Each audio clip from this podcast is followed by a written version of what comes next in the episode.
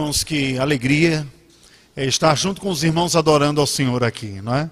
Podermos ouvir a palavra do Senhor Deus, orarmos ao Senhor.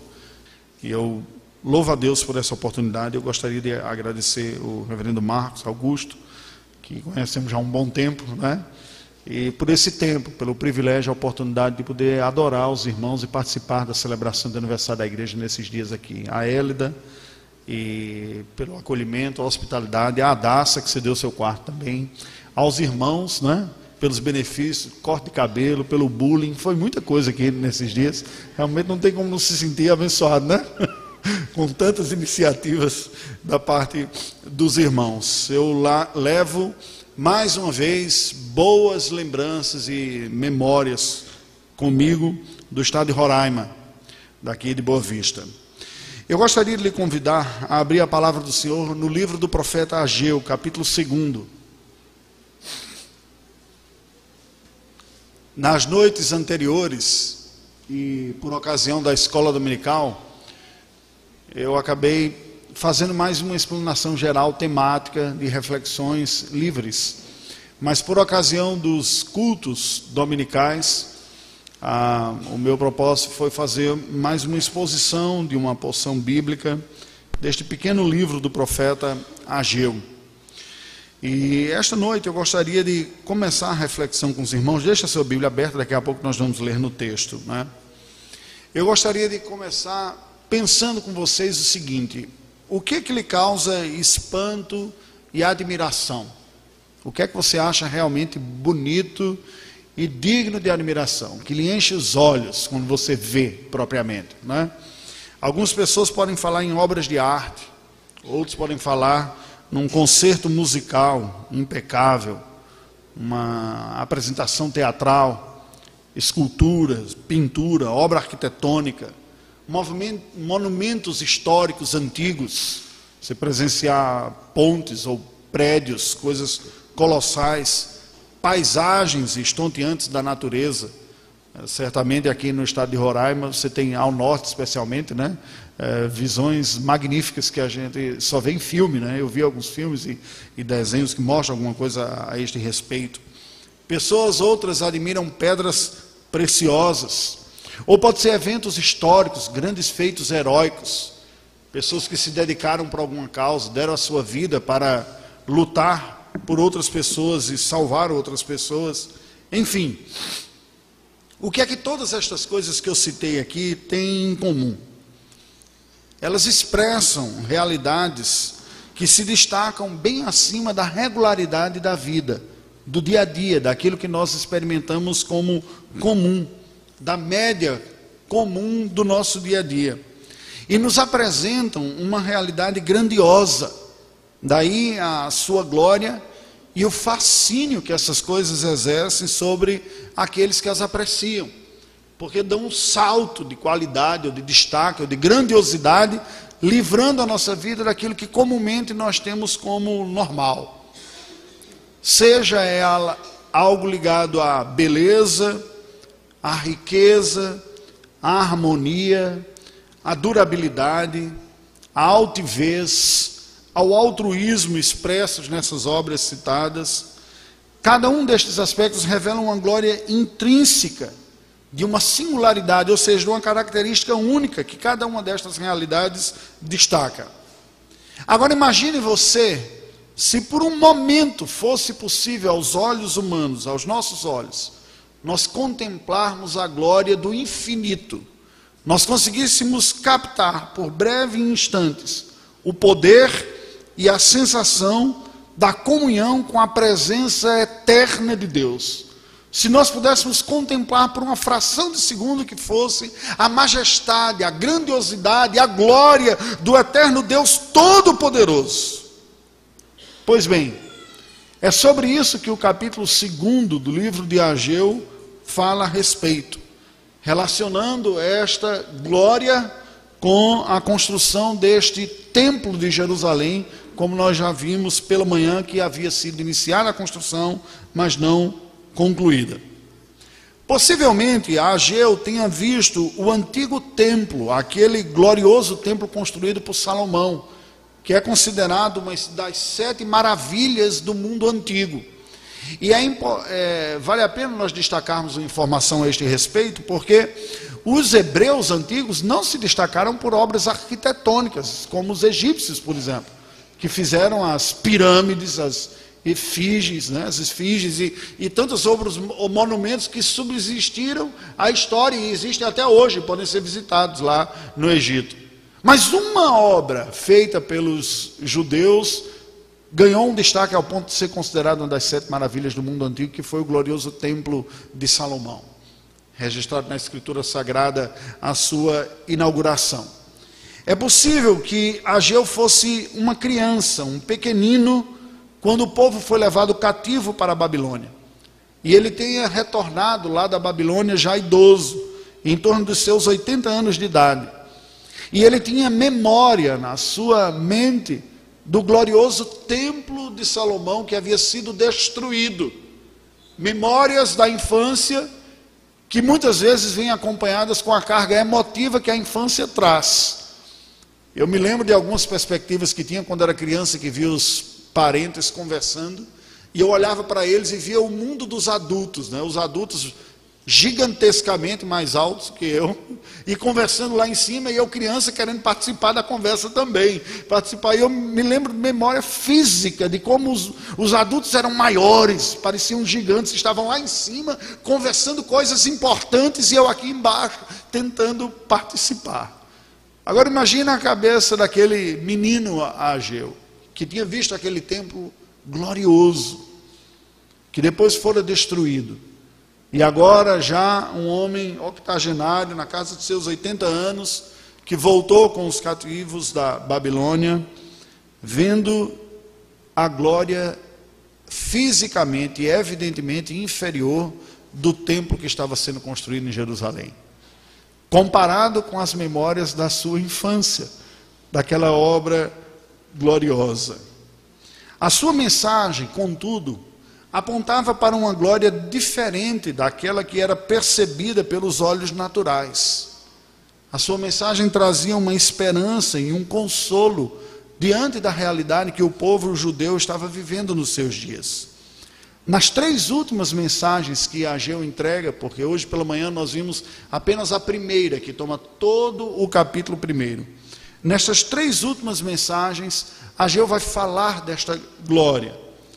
E esta mensagem, elas foram ditas em um período de tempo muito curto, muito próximo uma das outras. A segunda mensagem, ele proclamou 40 dias após a primeira.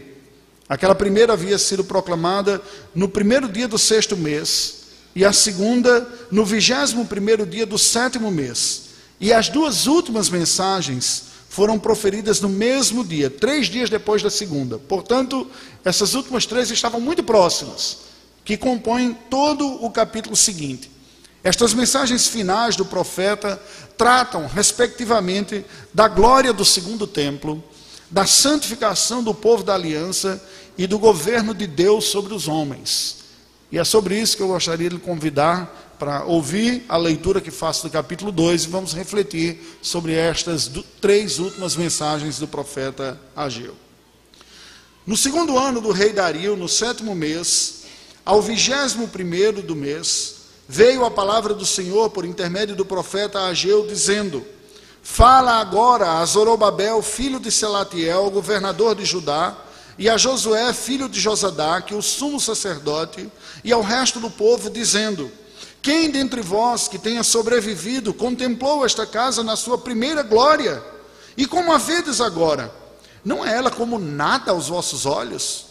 Ora, pois, sê forte, Zorobabel, diz o Senhor, e sê forte, Josué, filho de Josadaque, o sumo sacerdote, e tu, todo o povo da terra, sê forte, diz o Senhor, e trabalhai, porque eu sou convosco, diz o Senhor dos exércitos.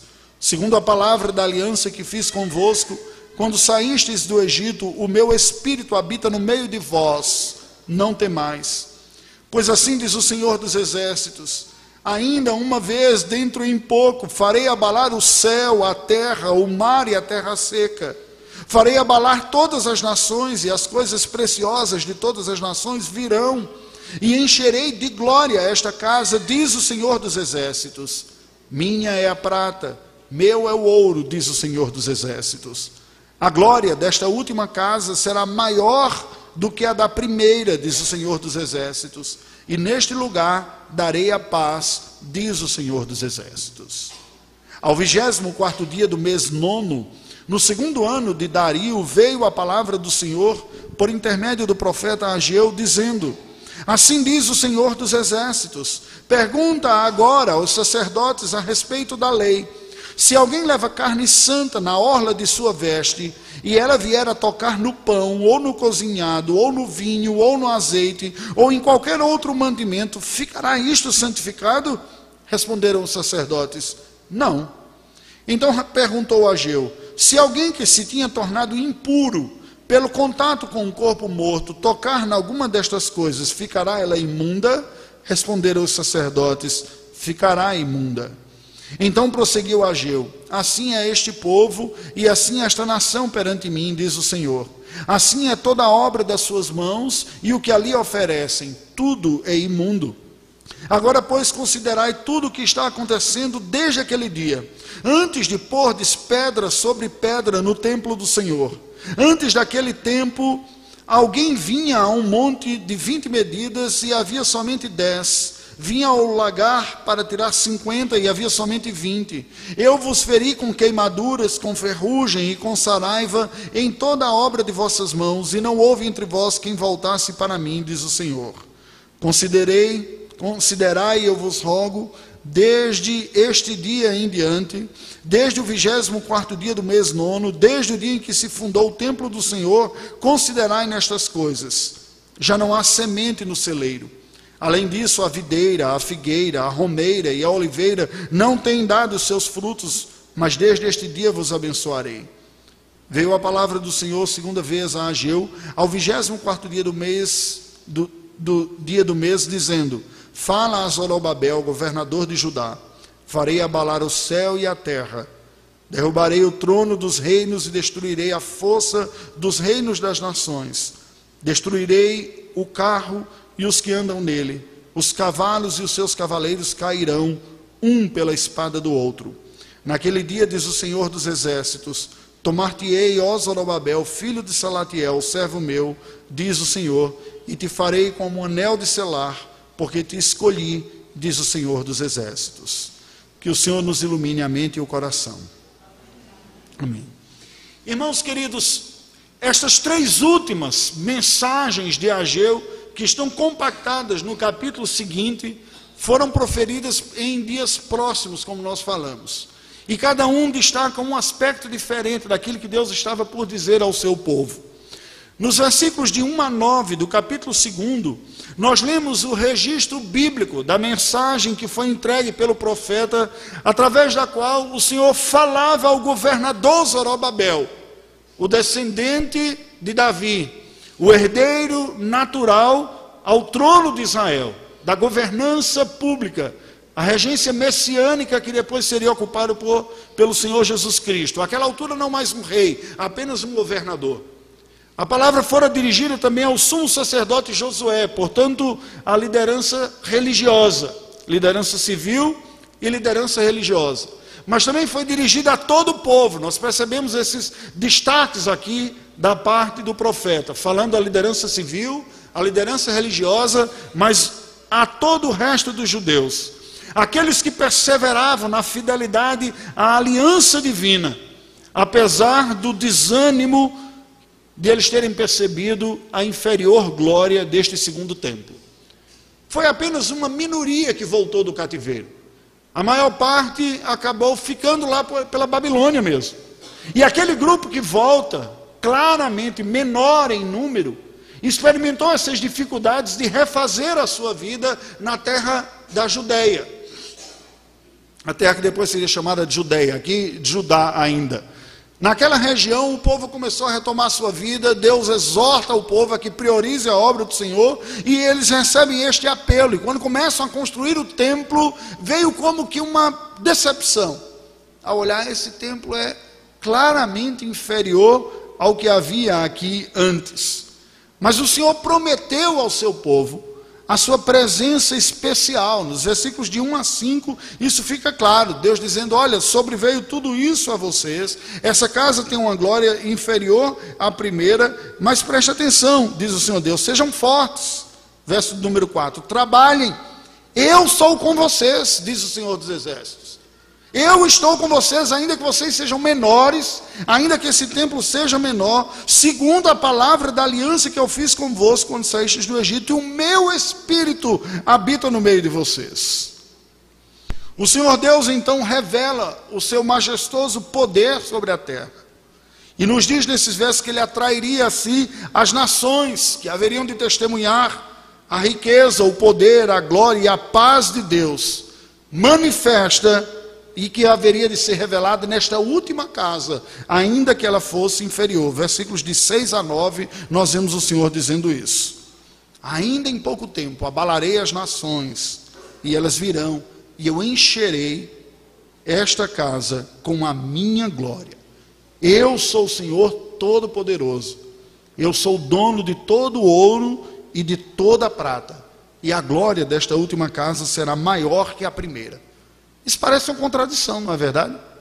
Porque aquele povo olhava para si e dizia: Nós somos menores de que quem estava aqui antes, ter em torno de 10% de quem já viveu aqui.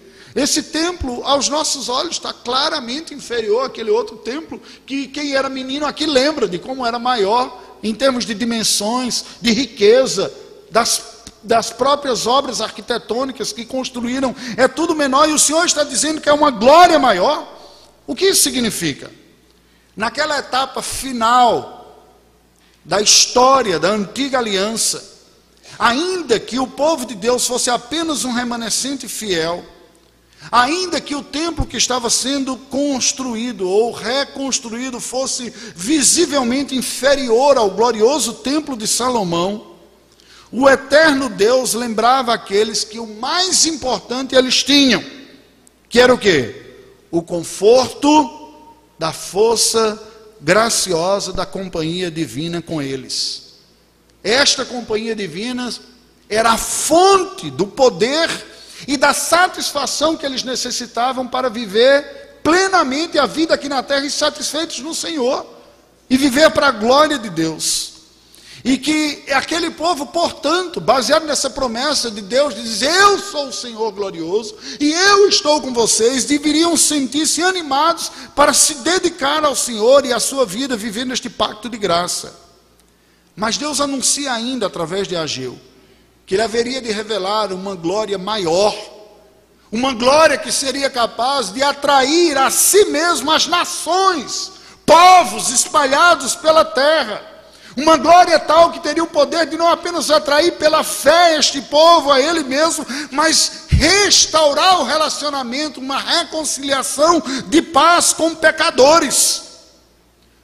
O profeta está se utilizando aqui de figuras proféticas e messiânicas que nós vamos perceber que claramente se cumpririam depois em Cristo Jesus e através de Cristo Jesus desde a sua vinda e até a sua volta. Quando, durante toda a história da humanidade, os seres humanos conseguiram perceber melhor a glória de Deus, senão quando o próprio Deus se fez presente e encarnou aqui. Quando a realidade do templo não foi de forma mais explícita e claramente experimentada como o conceito da presença de Deus entre nós, do que nos dias em que Cristo esteve aqui presente. Felipe, um dos discípulos, disse: Senhor, mostra-nos o Pai, isso nos basta. E o Senhor Jesus diz: Há tanto tempo tendo estado convosco que não me tendes conhecido, aquele que vê a mim, vê o Pai. Ou João abre o seu evangelho, o evangelho que escreve, dizendo: O Verbo se fez carne e habitou entre nós, tabernaculou, ele é o templo. O Senhor Jesus disse: Destruireis esse templo e eu reedificarei em três dias. Por que, que o Senhor Jesus falou isso? Tudo aquilo que o templo antigo representava, inclusive o glorioso de Salomão, Cristo consumou. A presença de Deus entre os homens, revelando plenamente quem Deus é e trazendo aos homens a possibilidade de se reconciliar e entrar em comunhão com Deus, estão em Cristo Jesus. O Senhor Jesus é o perfeito templo, a habitação de Deus entre os homens, que foi destruído e reedificado na ressurreição ao terceiro dia. O Senhor Jesus é um templo muito mais glorioso, porque ele verdadeiramente foi capaz, é capaz e está executando o poder de Deus de atrair ao Senhor as nações, como o Ageu profetizou aqui. Quando é que isto se cumpre? Isso está se cumprindo desde a vinda de Jesus Cristo e continuará se cumprindo até plenamente cumprir a profecia na volta do Senhor Jesus Cristo. As nações, nós que éramos um pedaço de terra habitado por indígenas aqui, hoje estamos no estado mais setentrional do Brasil, reunidos, ouvindo a palavra de Deus e adorando ao mesmo Senhor que Ageu proclamou há milhares de anos atrás porque esta profecia alcançou a sua vida e a minha vida, e o Senhor tem atraído as nações assim. A nação dos brasileiros, nações dos Yanomamis, falando etnicamente falando, dos Macuxis, dos Uai-Uai, o Senhor está atraindo assim as nações. O Senhor está cumprindo esta profecia. Sobre as nações, Deus está manifestando o seu governo de paz e de reconciliação, como havia proclamado. E assim nós podemos concluir desta primeira mensagem de hoje à noite, né, que é a segunda, na verdade, que a majestade de Cristo como o templo é bem maior do que a glória dos templos anteriores, de Salomão, de Herodes ou de Jerusalém nos dias de Ageu. Mas a terceira profecia de Ageu, que é a segunda que nós vamos estudar hoje, fala sobre o poder das santificações. Capítulo 2, versículos de 10 a 19. Dê uma olhada aí. Nós lemos o registro bíblico desta terceira mensagem que foi entregue pelo profeta, na qual o Senhor indaga sobre a execução do processo de santificação e de contaminação. Basicamente, lembrando que o povo que a santificação é neutralizada pela contaminação segundo a lei mosaica. Ageu diz: ó, diz o Senhor dos Exércitos, pergunta aos sacerdotes a respeito da lei. Se alguém levar uma carne santa na orla de sua veste, e ela vier a tocar no pão, no cozinhado, no vinho, no azeite ou qualquer outro mantimento, ficará isso santificado? Os sacerdotes responderam: Não. Qual é a lógica aqui? Presta atenção. Você tem um objeto sagrado, santo, uma carne que foi dedicada lá no, no templo para o serviço do Senhor e alguém pega aquela carne e diz: Eu estou com um objeto santo aqui. O que tocar vai santificando? Todo mundo naquele tempo sabia a resposta. Não. Hoje tem um bocado de besta acreditando que santifica. Aí leva um sachêzinho de sal grosso para casa, uma rosa ungida, um olhinho para colocar na cabeça. Não, vou santificar a minha casa, porque o pastor lá daquela igreja disse que é só ungir, benzer em nome de Jesus que funciona. Há milhares de anos atrás o povo já sabia que não funcionava. Sabia pela lei de Deus que objetos sagrados, no sentido de consagrados por serviço, não têm poder de produzir santidade na vida da vida, nas circunstâncias das, das vidas das pessoas. Eles já sabiam. Só que aí, em ato contínuo, ele faz uma outra pergunta. Mas se alguém pegar um objeto contaminado, como um objeto que tocou um morto, e esse objeto tocar algo, isso ficará imundo? Ele sim ficará. Por quê? Segundo a lei mosaica, a lei dos Levíticos, conforme está escrito no livro de Levítico, o objeto sagrado devia ser dedicado para o serviço do Senhor. Mas algum objeto imundo tinha o poder de tornar aquilo que tocasse cerimonialmente inapropriado para o culto e para a adoração. Era o que dizia a lei. Para ressaltar ao povo, aos adoradores, o risco que tem a facilidade que tem de nós nos perdermos nesta jornada aqui. Então veja, a pergunta que o profeta está fazendo e é dito aos sacerdotes, ela é muito clara. Para nós crescermos na graça diante de Deus é preciso uma obra sobrenatural do Senhor. Mas para nós sofrermos com a queda, não é preciso de obra sobrenatural. O pecado já está entre nós. Deixa-me abrir um parênteses aqui só para ilustrar uma situação bem concreta. Tem gente que se aventura num relacionamento com um crente, num relacionamento com uma pessoa que não é crente, dizendo: Não, eu vou trazê-la para Jesus. Ninguém tem o poder de conseguir trazer um incrédulo para o Senhor Jesus Cristo, só o Espírito Santo de Deus. Mas o incrédulo tem o poder de exercer uma influência para trazer um abatimento na fé daquele que é crente, um desânimo e o desinteresse. Entende? Para você cair, basta a lei da natureza, a inércia e a lei da gravidade. Para levantar é preciso um milagre sobrenatural. Só que quando Ageu fala isso, ele se utiliza destas realidades, dos objetos e do rito cerimonial e culto do Antigo Testamento. E a mensagem é a seguinte para o povo: a corrupção comercial, as falcatruas que eles estavam tendo na vida do comércio, a negligência com a reconstrução do templo, desinteresse para aquilo, estava invalidando o serviço religioso e atraindo o castigo divino sobre eles. E então o profeta exorta contra essas práticas cometidas e as suas consequências. Está nos versos de 14 a 17. Ele diz: Vocês entenderam essa lógica dos objetos aqui? Então, assim diz o Senhor: Todos são obras das minhas mãos, e o que vocês oferecem é imundo. Vocês não devem acreditar, ou não podem acreditar, não devem acreditar que ao simplesmente reconstruir o templo, agora as falcatruas que vocês fazem na sua vida se tornam aceitáveis diante de Deus.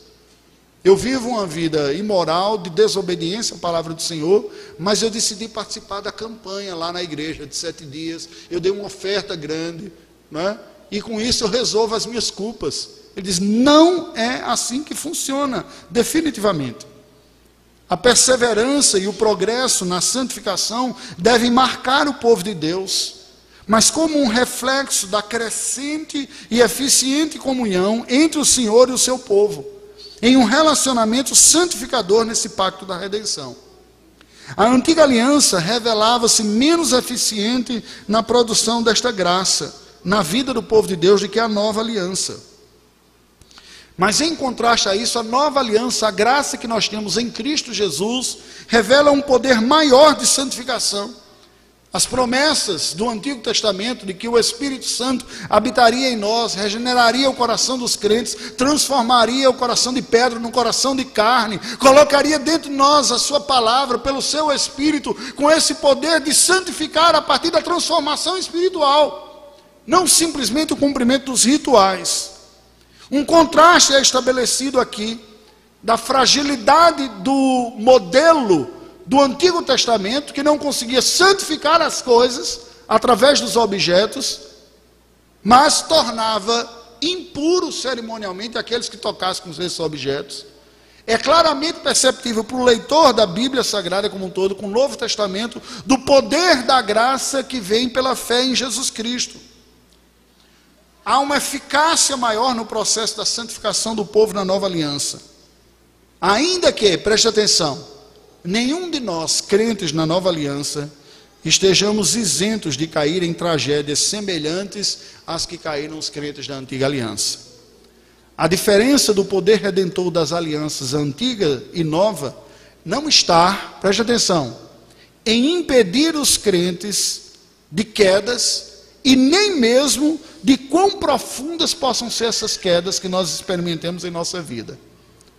A diferença do poder de santificação da antiga para a nova aliança consiste numa força muito maior para resgatar aqueles que caíram e o maior número de pessoas que podem ser resgatadas e alcançadas pela graça de Cristo, que antes estavam mais circunscritas ao povo hebreu e ao alcance da lei mosaica dentro daquela cultura, e agora se estende aos quatro cantos da terra. E o Senhor, na sua graça, é capaz de produzir transformações na vida de muitos. Pessoas que se arrependam dos seus pecados, que creem em Jesus Cristo, que perseveram em virtude de terem recebido a porção do Espírito Santo como selo do novo pacto. O que nós podemos concluir desta segunda mensagem desta noite, que é a terceira do profeta Ageu, é que o poder de Cristo de santificar é bem maior do que o poder do antigo pacto de santificar também. Uma presença dinâmica do Senhor, num nível mais profundo do que na antiga aliança, produz uma santidade mais gloriosa na vida, no dia a dia. Nos versos de 20 a 23, na última porção do livro, nós vemos o profeta falando na sua última profecia, a sua quarta mensagem, a eficácia dos reinados. Aqui nós lemos o registro bíblico da quarta mensagem que foi entregue pelo profeta Ageu, entregue. Nesta mensagem, o Senhor se dirigia ao governador Zorobabel, o ocupante do trono de Davi, só que agora como governador e não como rei. E através desta mensagem, Deus anunciou que promoveria um abalo universal nos diversos governos terrenos e que tornaria Zorobabel, tomaria Zorobabel e faria dele um anel de selar por o havê-lo escolhido. Há imagens nesta profecia aqui, típicas das profecias bíblicas, que nos apresentam um quadro mental poderoso, que se cumpre no Messias, o descendente e herdeiro do trono que nos dias de Ageu era ocupado por Zorobabel. Portanto, aquela palavra não, não se dirigia especificamente a Zorobabel, mas o seu descendente que ocuparia o trono de forma plena no seu significado. Ele seria esse anel de selar que está associado ao ocupante do trono de Judá. Dois elementos aparecem aqui. O primeiro, o abalo dos reinos do mundo. E o segundo, o anel de selar associado ao ocupante do trono de Judá. Quando que isso se cumpre? Se cumpre em Cristo novamente. Nós vemos aqui que Cristo, nesta última etapa da história da redenção, representa e concretiza esse governo glorioso do Senhor, porque com a morte e com a ressurreição do nosso Senhor Jesus Cristo, Deus libertou as nações pela expansão do seu reino e pelo evangelho sendo proclamado até os confins da terra, para que os povos dos reinos do mundo experimentem um outro e maior governante sobre eles. E neste sentido são abalados os reinos do mundo. As nações e os povos que antes estavam ignorantes, escravizados, na, no seu pecado e na sua ignorância, agora tem a possibilidade, pelo poder do Evangelho, de experimentarem a libertação e experimentarem um governante supremo, maior do que os seus escravizadores e os seus tiranos que estão espalhados pela terra. Além da influência do Evangelho de transformar civilizações, o que está sendo visto e proclamado aqui é uma nova governança chegando aos quatro cantos do planeta. Um novo governante. E esta governança de Cristo sobre os corações de pecadores alcançados pelo Evangelho é apresentado como um abalo às nações. O livro de Apocalipse diz que o diabo foi preso para que não mais enganasse as nações.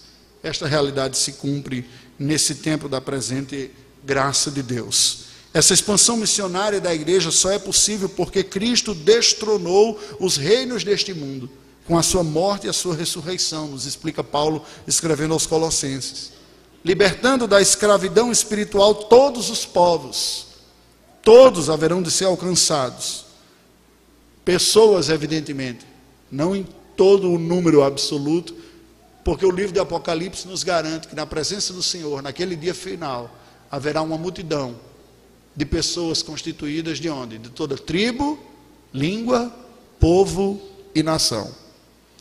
Eu já comentei com vocês aqui no primeiro dia que isso a mim é o que a mim particularmente tem a ver com preferências, com dons, com história, com tudo aquilo que me constituiu na vida aqui. É o que me torna, me faz encantador a obra missionária e que nesses dias está gerando uma agonia danada. Senhor, quando o Senhor vai me dar a oportunidade de voltar a testemunhar isso, testemunhar isso, dessa profecia aqui, dos povos serem abalados e experimentarem um novo governante sobre eles. É isto que a obra missionária transcultural faz. É dar esta execução na história daquilo que Deus, na meta-história, acima da história, na eternidade, estabeleceu que haveria de ocorrer pela obra do seu Filho Jesus Cristo, atraindo a si pessoas que antes estavam alienadas de Deus escravizadas pelo maligno, mas que agora foram resgatadas para o glorioso reinado do Messias, o Senhor Jesus Cristo. Essa profecia tem se cumprido desde a morte e ressurreição de Cristo, quando ele destronou na cruz do Calvário os poderes deste mundo, liberando os povos a receberem a mensagem da salvação e os súditos de todos os reinos da terra a se submeterem ao eterno Rei. Este sim que tem o selo no seu dedo, o Senhor Jesus, o Rei dos Reis e Senhor dos Senhores, que disse: Toda autoridade me foi dada no céu e na terra. Ele é a autoridade final e última. E é este reinado glorioso de Cristo como Senhor e Salvador de pecadores, que tem se estendido às nações e abalado os povos pela pregação do Evangelho, que nós chamamos de obra missionária, e que continuará a ocorrer até a volta de Jesus Cristo. O reinado de Cristo já é incomparavelmente maior e melhor do que foram todos os precursores históricos de Israel, porque não está circunscrito a um povo, a uma etnia, nem a uma época ou geração. Já ultrapassou todos esses limites humanos do maior sucesso glorioso do reinado de Israel.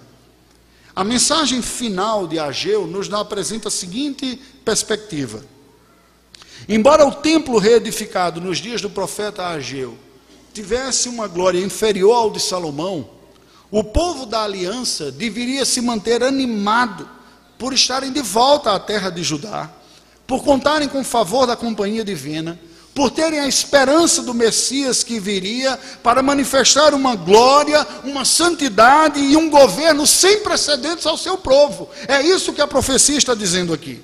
A mensagem de Ageu 2 é um recado também para todos nós. Apesar da capacidade humana que nós temos de produzir prédios gloriosos, desde o Templo de Salomão até as catedrais medievais europeias impressionantes, que demoraram décadas e até mais de séculos para serem construídos, nada se compara e manifesta melhor Deus aos homens do que o próprio Senhor Jesus Cristo conhecido e experimentado pela fé, mediante a conversão, não há glória maior ao coração e à experiência humana do que ter este encontro com Deus que o Evangelho produz. Não há visão de Monte Roraima, da selva amazônica, de obra arquitetônica que transmita maior glória do que a visão de Deus que nós ganhamos quando nos convertemos ao Senhor Jesus Cristo. É isso que Ageu está apresentando em perspectiva. É esta revelação do próprio Deus encarnado em Jesus Cristo. A sua majestade, que nos revela essencialmente o seu poder redentor pela obra da cruz e a eficácia gloriosa e graciosa do seu pastoreio, é que tem feito Deus salvar pecadores pelo mundo afora, libertando cativos espirituais e trazendo-os para o reino do Filho do seu amor. Esse reinado glorioso de Cristo sobre a sua igreja, que vai se tornando cada vez mais e mais universal, através da obra missionária, atingirá o seu ápice no retorno do Messias, quando o reino dos céus será implantado definitiva e completamente aqui na terra e aniquilará e destruirá toda resistência que ainda houver. Contudo, a inclusão dos gentios no reino, ou seja, daqueles que não eram judeus, ainda era um mistério na antiga aliança. Eles ouviam essas profecias, mas esta mensagem não estava muito clara, até mesmo para quem proclamava. Muitos dos profetas anunciaram coisas que não entendiam completamente, mas que foram plenamente reveladas na nova aliança. O apóstolo Paulo vai usar a expressão o mistério de Deus, outrora oculto que é Deus habitando em nós, judeus e gentios. Este é o mistério que estava oculto e guardado, que os profetas previram de uma forma meio nebulosa, mas que se tornou claramente exposta depois da morte e ressurreição de Jesus Cristo. Isso incluía a conversão de todos os gentios, de antes ignorantes, para entrar no relacionamento de salvação e fé.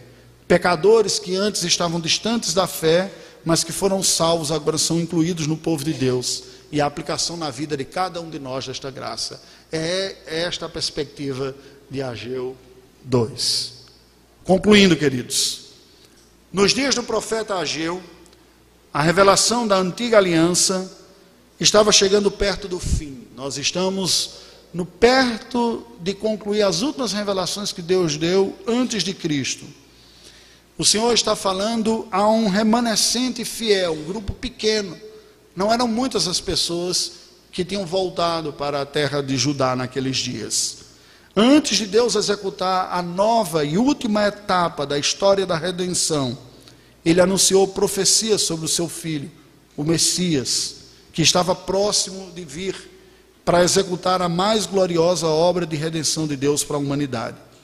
Aquele que haveria de ocupar o trono de Judá, que estava fracamente ocupado por um governador nos dias de Ageu, seria ocupado pelo próprio Filho de Deus. É isso que está sendo anunciado aqui.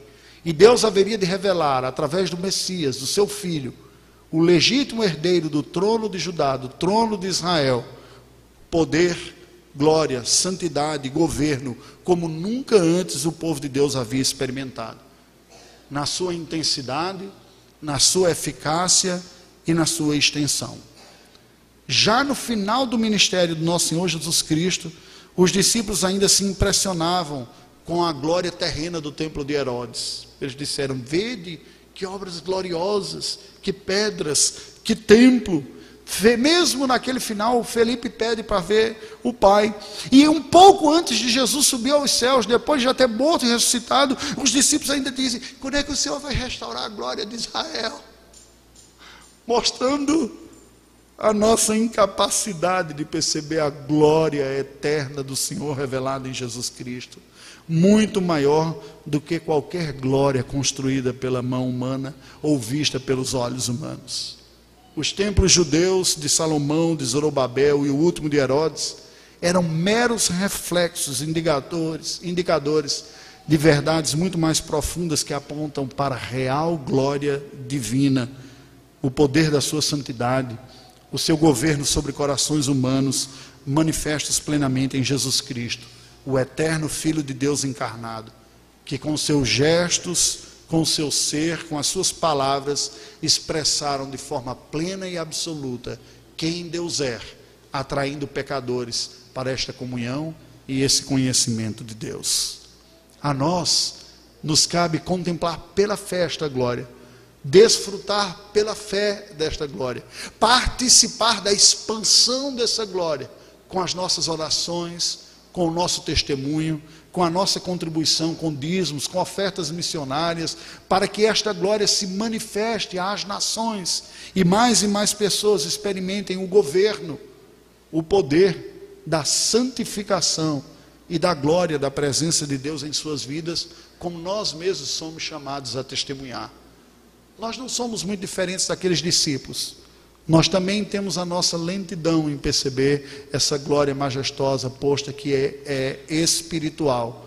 E também somos seduzidos muitas vezes a nos encantarmos com glórias menores, que são apenas reflexos, como que pequenas amostras de uma realidade última, que é a verdadeira glória da presença do Senhor, que se manifesta entre nós e que se revela a nós pela fé em Jesus Cristo. Curve a sua cabeça. Vamos orar ao Senhor Deus.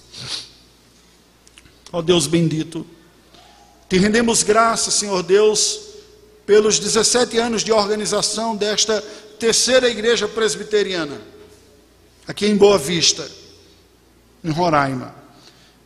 Eu te rendo graças pela tua obra através desta comunidade local, deste grupo que compõe a tua igreja, essa parte do teu corpo que aqui testemunha do Senhor e que aqui tem buscado conhecer o Senhor, tem sido conhecido pelo Senhor e tem havido graça, transformação e santificação. Nós te louvamos por tudo que tem sido feito, mas nós intercedemos pelo que diante desta igreja se há de fazer. Que esta igreja cresça como uma atuação de uma igreja missionária sobre a face da terra.